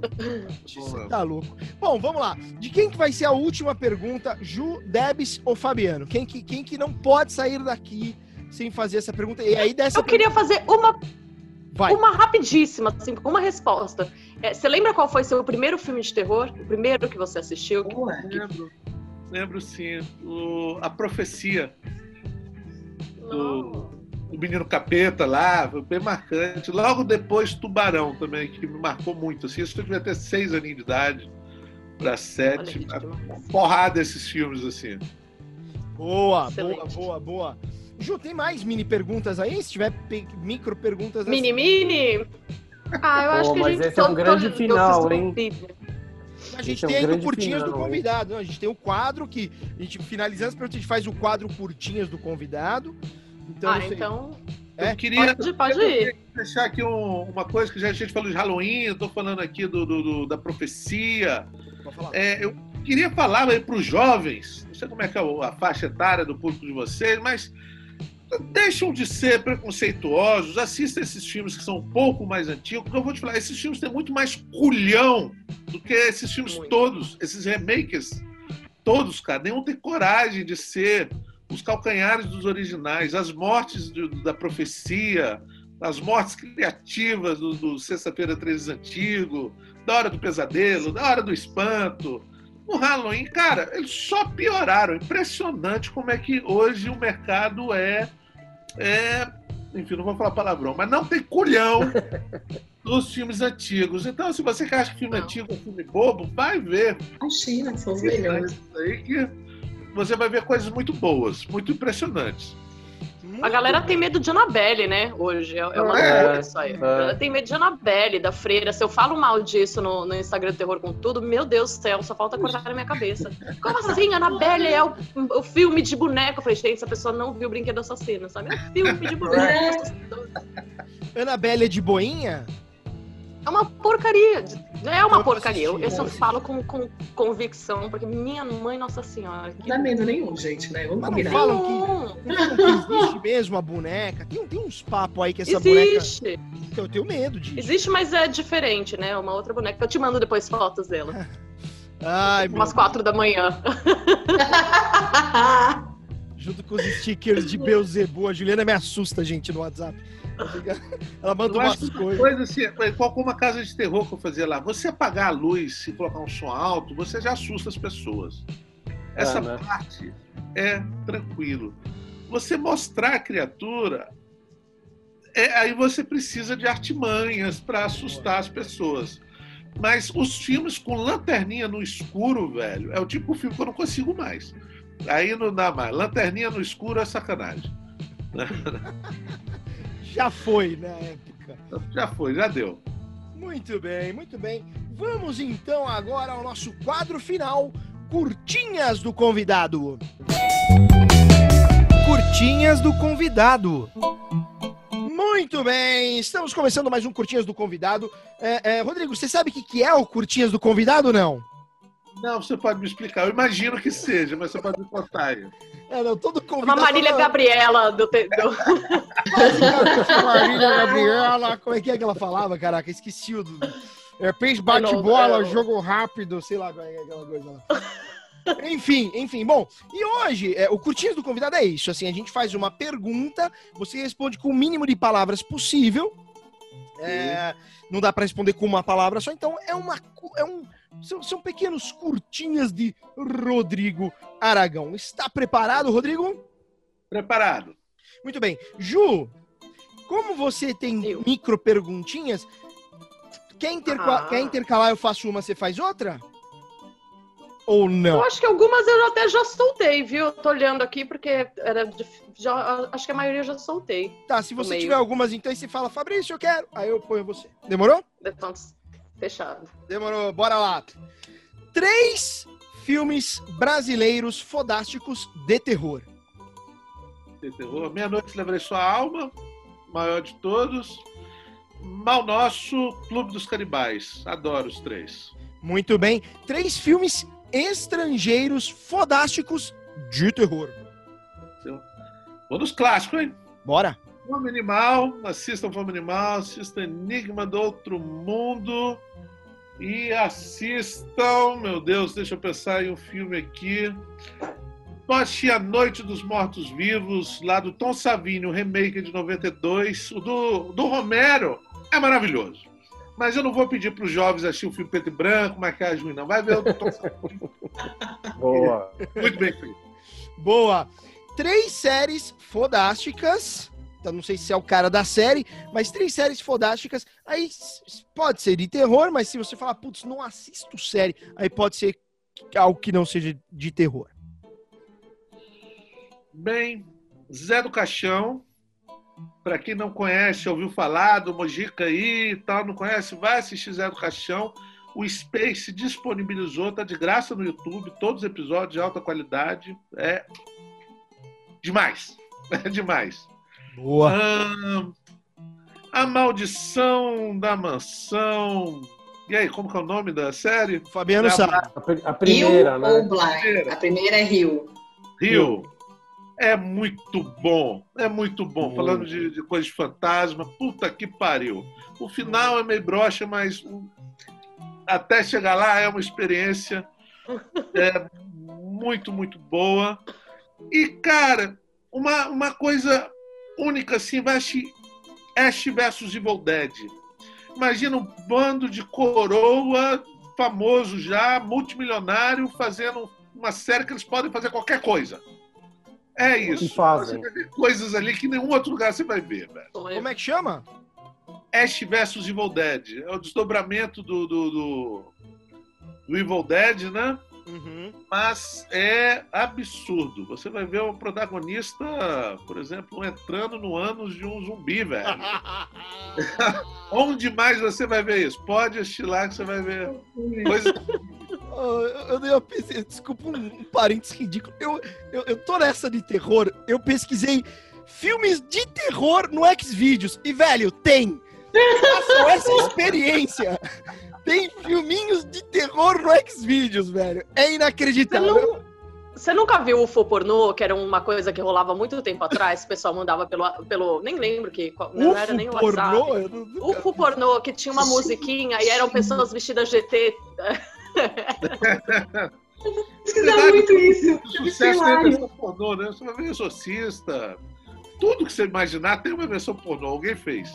Não, mas tem uma coisa bem legal para quem não conhece. É, eu não lembro o título agora, mas é uma. É um, não é nem um remake, são cenas do Star Trek que são. Por exemplo, eles estão conversando ali na, na no deck da nave, aí eles olham para frente para o espaço, e aí quando corta para o espaço, tá passando algum filme pornô.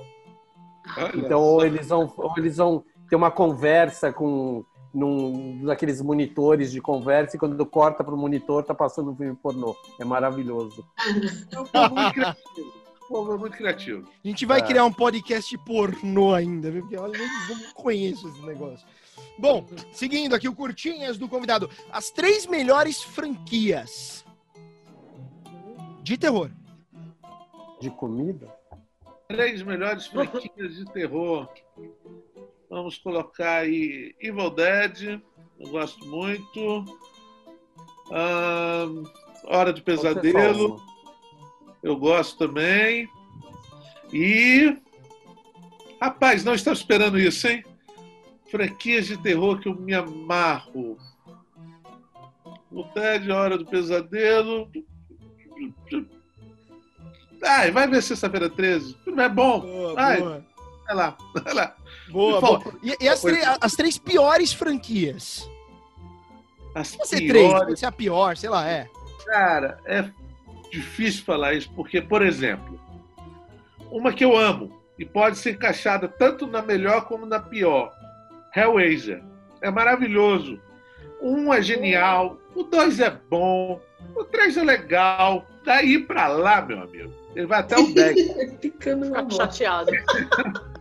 Mas isso não é que é ruim. É muito ruim. ruim.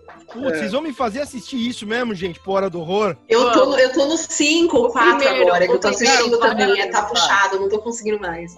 Hellraiser ele se encaixa na melhor e na pior. Se você vê até o 3, está entre as melhores. Do 3 para lá, tá entre as piores é, de todos os tempos. É, tem uma que eu odeio, que é o lenda urbana. E eu sei o que vocês fizeram no verão Nossa. passado. Ah, eu gosto, eu gosto. Cara, eu, isso marcou minha infância. Eu também tenho, tenho um apego emocional. Digital, Gira, naquela época, o sangue tosco aí dos atores não. não... Nossa, Os muito... atores eram muito ruins. Ah, de aquela menininha protagonista, eu adorava ela. É Jennifer Love Hewitt.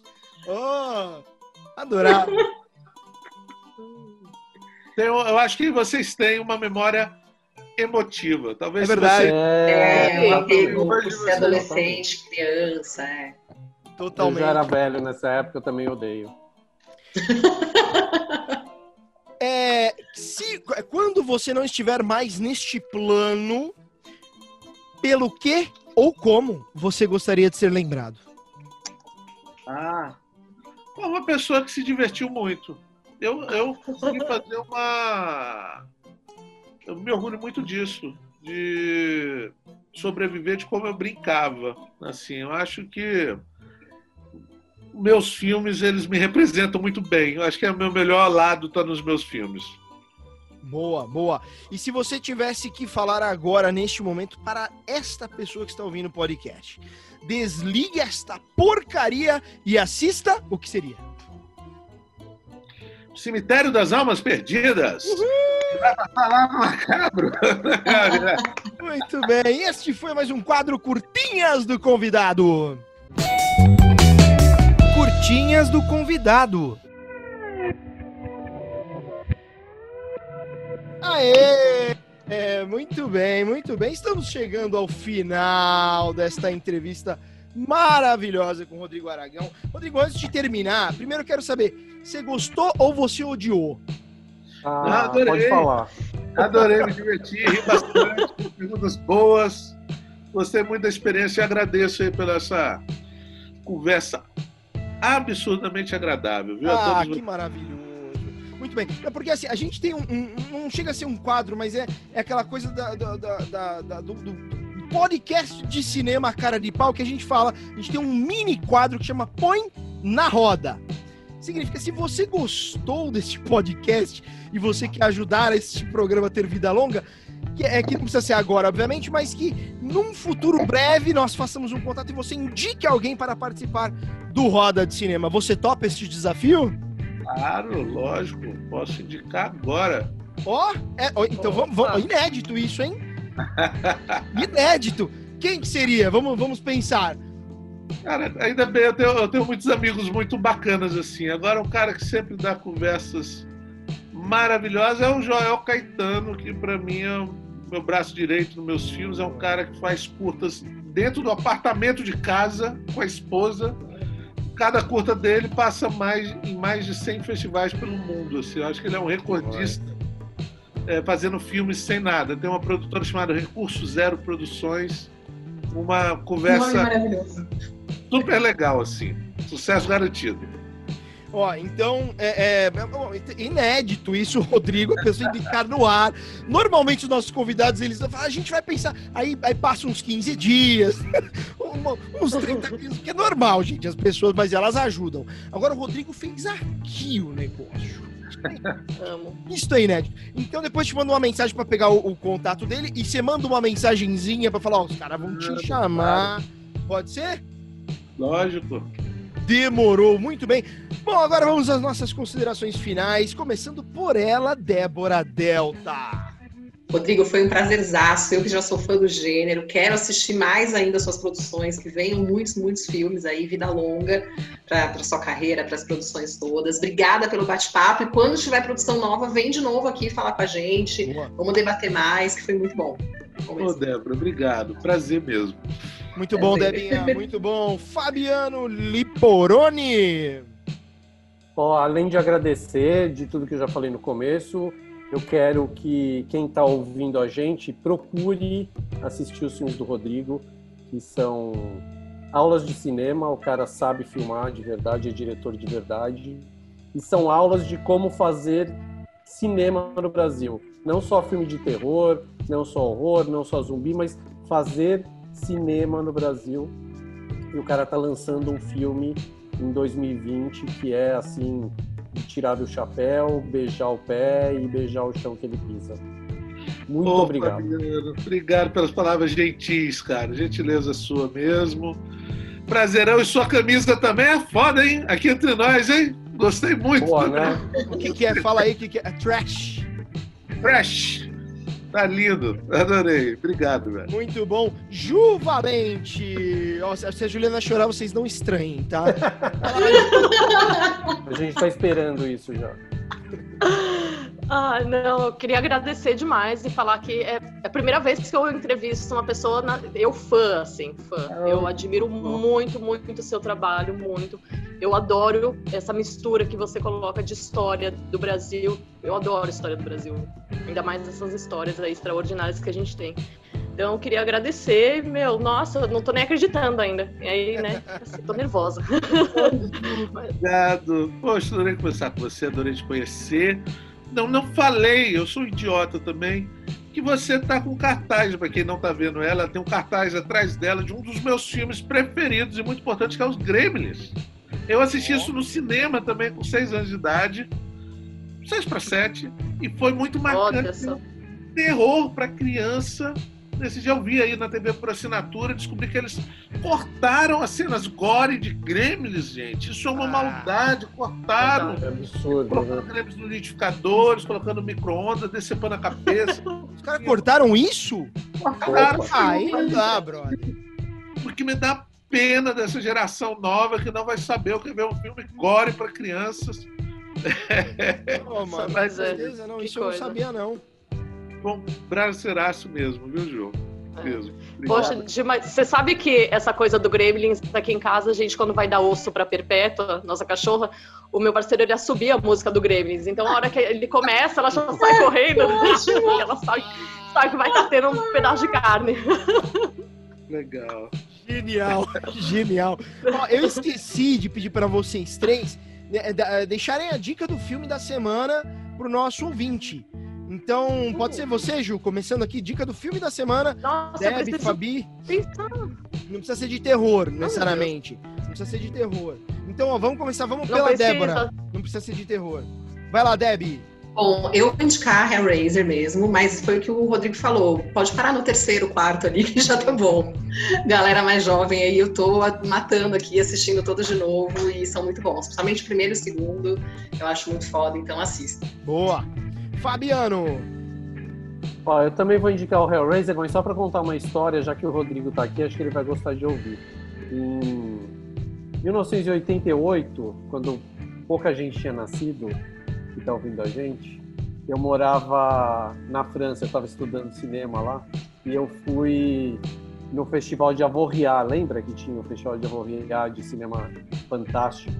E eu assisti a pré-estreia do Hellbound, do segundo Hellraiser. E eu peguei sem autorização, não roubei, mas eu peguei sem autorização o pôster francês do Hellbound. Jesus. Eu não roubei, eu peguei sem autorização. Mas foi tão fácil, porque eu saí da sala de cinema assim, babando, aquele pôster ali, eu tirei da parede e dobrei e tenho em casa até hoje. Então, assista Hellraiser e assista Hellbound, que é o segundo. Olha a história. Deu, deu invejinha branca aqui. Foi lindo. Muito bem. Ju, você, filme da semana. Eu vou indicar, então, já que não precisa ser terror, né? Eu vou indicar o meu favorito, que a gente fala bastante aqui, que é 2001. E tenham paciência pra assistir, ainda mais essa geração nova, que, ai meu Deus, mas tá... Não, para e assiste o filme, vê aquilo ali que é uma obra de arte mesmo. Aprende o que é uma obra de arte, né? Uma junção de música, de estética, de tudo, né? De direção. Enfim, Boa. assistam. Boa, boa. Cara, eu vou indicar um filme que eu assisti faz, faz muito tempo. Tá me dando uma vontade muito grande de reassistir. Eu, eu sou. Eu tenho mania de repetição. Então, tipo, como por exemplo, eu falei Breaking Bad, eu assisti mais de 15 vezes a série. E eu não estou Nossa. brincando. Porque, é, eu realmente, assim, eu, sou um- eu tenho essa questão de mania de repetição, não sei se isso é alguma disfunção do meu cérebro, mas eu gosto muito de reassistir as coisas. Ó, Fabiano, é, é sim, cara, procura um tratamento. Mas enfim, então tem um filme que eu quero muito reassistir que chama Diários de Motocicleta. Cara, é um filme tão, mas tão potente. E eu tenho. Eu, quando eu conversei com uma galerinha mais jovem recentemente, eles não sabem que existe esse filme. É bom o filme. Bem bom. É um filme bom com, com uma história bem interessante de um livro. Depois teve um outro livro na sequência, não teve um outro filme, mas teve um outro livro que agora me fugiu o nome, que eu tenho ele aqui em casa. É, então é um filme maravilhoso que fala um pouco sobre é, é, é, a história de Ernesto, Ernesto Guevara de la Serna, famoso Che Guevara, antes de ser o Che Guevara. Então mostra é, como ele, ele- é, é, aquela chama de justiça social nasceu dentro dele, né? Quando, como que ele descobriu aquilo, algo que ele nem sabia que tinha de fato e que de repente é, vocês assistindo, né? Alguém aqui que tá ouvindo a gente é assistindo, de repente pode também despertar, despertar em você essa chama, né? Para você ver que ah, não, não- ah, enfim, não vou entrar em méritos políticos, mas assistam este filme, Diários de Motocicleta, maravilhoso. Cenários maravilhosos da América Latina, né? É lindo. América Latina, muito bonito. É incrível, cara, é incrível. Esse filme é muito, muito bom. Rodrigão, suas palavras finais para nós encerrarmos este podcast. Gente, eu quero muito agradecer vocês. Quero dizer que se houver outra oportunidade, vai ser um prazer mesmo estar Com aqui. certeza. É, e quero convidar as pessoas para conhecer o meu canal no YouTube. Agora estou começando com essa vida nova, Boa. que é o Monstrólogo. Lá eu vou colocar todos os meus meus filmes vão estar lá em breve. Já tá Mangue Negro já está lá, alguns curtas.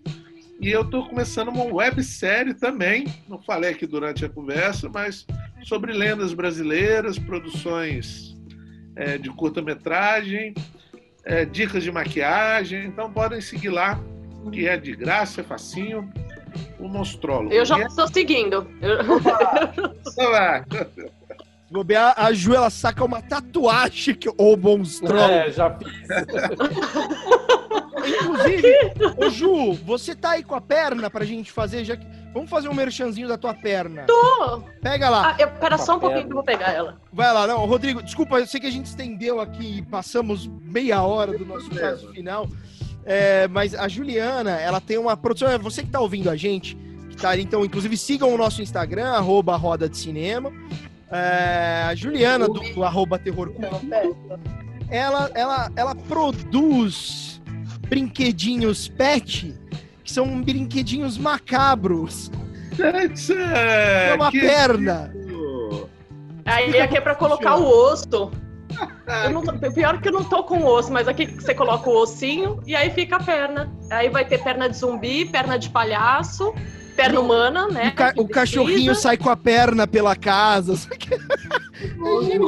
A Perpétua, ela tá aqui chorando, porque ela adora esse negócio, eu tô escondendo dela que é o protótipo. E aí vai ter o bracinho do, do Chuck também. Ah, que legal. Um espacinho pro osso. Pera aí, Gil, deixa eu, deixa eu. Põe, põe o braço do aqui de novo na tela. Vai ter esse aí, né? Esse aqui também com ossinho em cima. Muito bem, você. Sentido, Ju. Como alguém pode não querer o braço do Chuck? Tá vendo? Não é? Muito bem, muito bem, muito bem. Rodrigo, então suas palavras finais. Eu te cortei ou você falou? Eu te cortei no meio. Não, né? era isso mesmo, gente. Canal do Mostrólogo, segue lá. Obrigado aí por tudo. Espero que a gente possa se ver pessoalmente aí numa próxima oportunidade, quando esse filme ruim acabar, e ele vai acabar.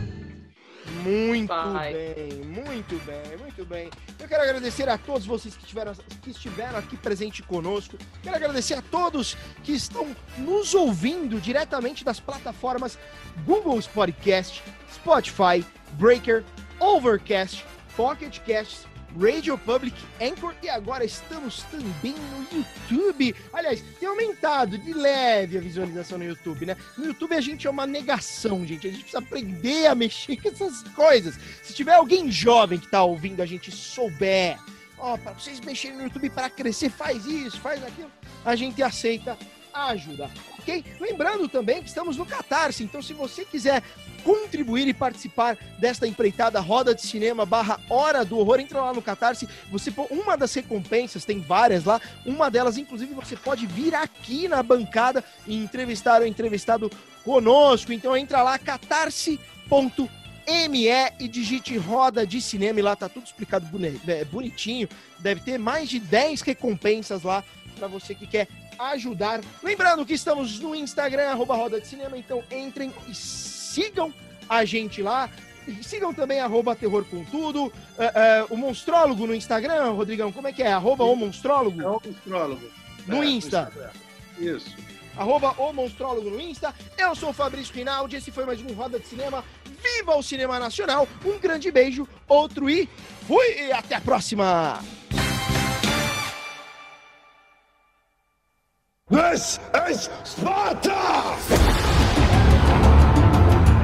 E este foi o podcast Roda de Cinema. I am not in danger, Skylar. Why so serious? I see dead Eu estou grávida de Luiz Carlos Prestes! I am the danger. foi isso? Não sei, só sei que foi assim. Tadinho caralho, meu nome agora é Zé Pequeno, porra.